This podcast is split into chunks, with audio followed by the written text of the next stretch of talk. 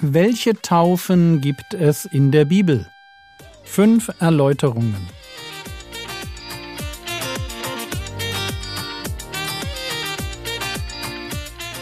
Theologie, die dich im Glauben wachsen lässt, nachfolge praktisch dein geistlicher Impuls für den Tag. Mein Name ist Jürgen Fischer und heute geht es um einen Einstieg ins Thema Taufe. Vielleicht fragst du dich manchmal, wie ich zu meinen Themen komme. Das ist eigentlich ganz einfach.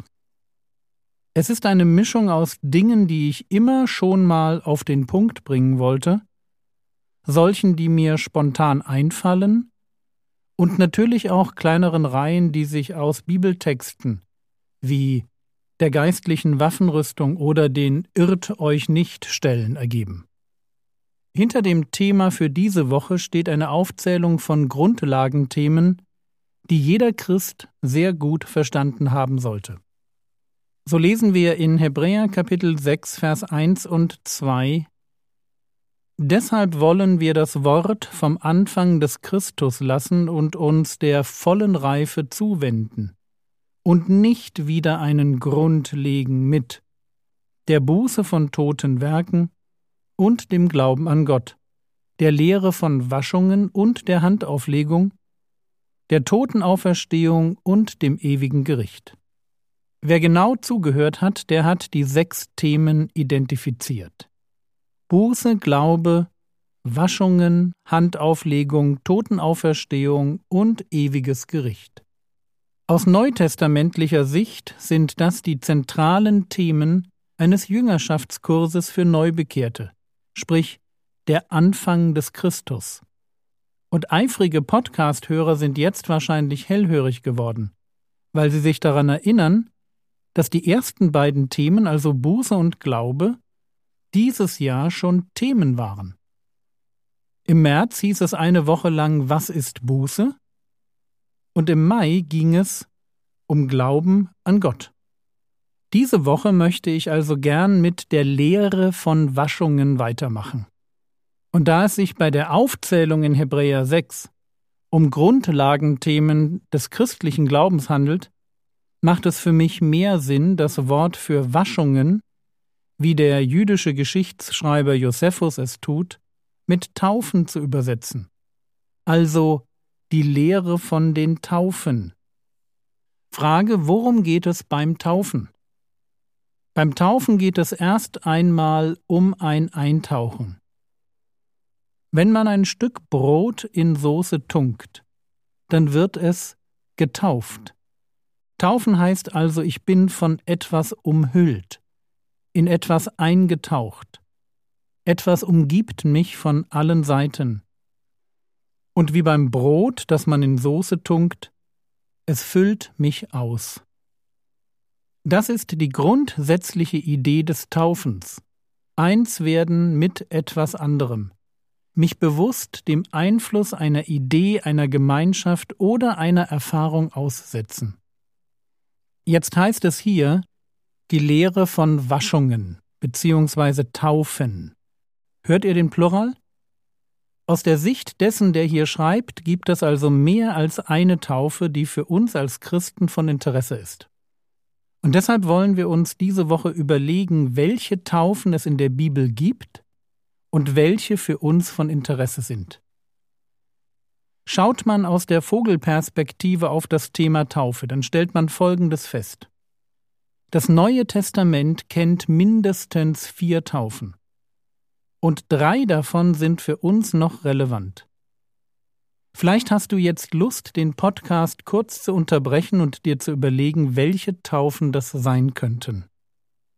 Wie gesagt, wir haben es diese Woche mit den absoluten Grundlagen des Glaubens zu tun. Es lohnt sich also wirklich zu jeder der vier Taufarten mindestens einen Bibelvers auswendig zu lernen. Also, welche vier Taufen gibt es in der Bibel? Hier sind die vier im Überblick.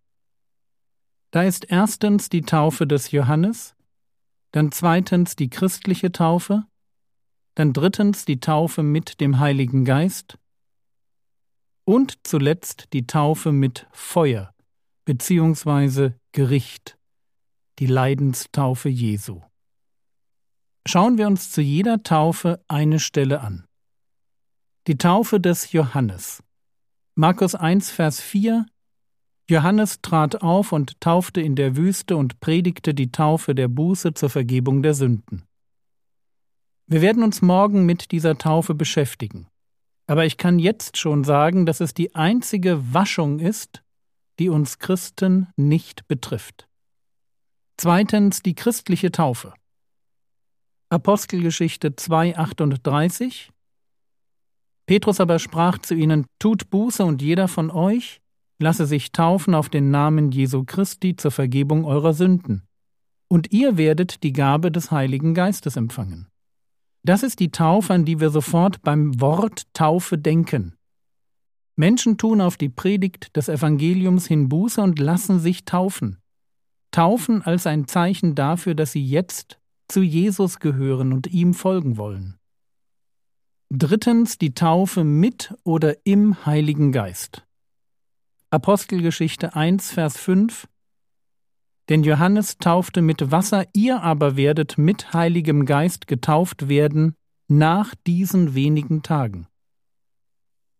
Und zum Schluss Taufe Nummer 4, die Taufe mit Leid. Markus 10, die Verse 38, 39. Jesus aber sprach zu ihnen, ihr wisst nicht, um was ihr bittet. Könnt ihr den Kelch trinken, den ich trinke, oder mit der Taufe getauft werden, mit der ich getauft werde? Sie aber sprachen zu ihm, wir können es. Jesus aber sprach zu ihnen, den Kelch, den ich trinke, werdet ihr trinken.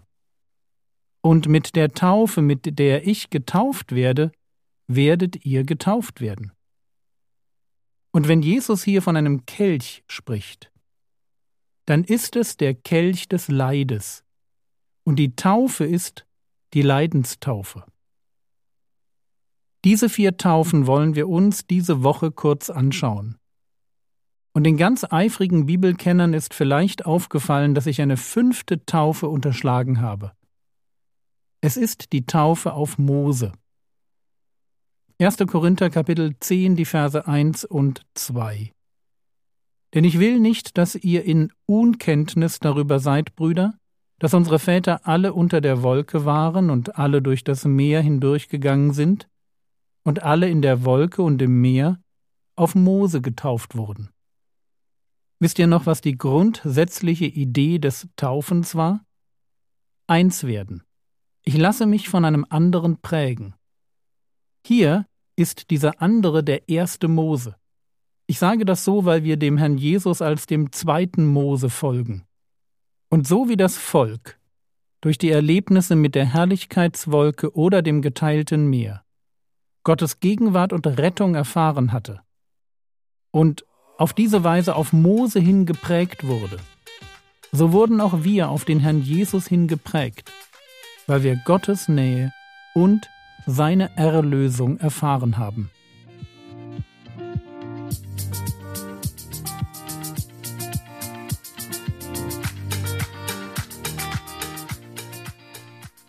Was könntest du jetzt tun? Du könntest dich schon mal darauf vorbereiten, diese Woche ein paar Bibelverse zu lernen. Das war's für heute. Wenn du es noch nicht tust, dann schreib dir doch auf, womit Gott dich in der letzten Woche beschenkt hat. Vergiss Psalm 103, Vers 2 nicht. Der Herr segne dich, erfahre seine Gnade und lebe in seinem Frieden. Amen.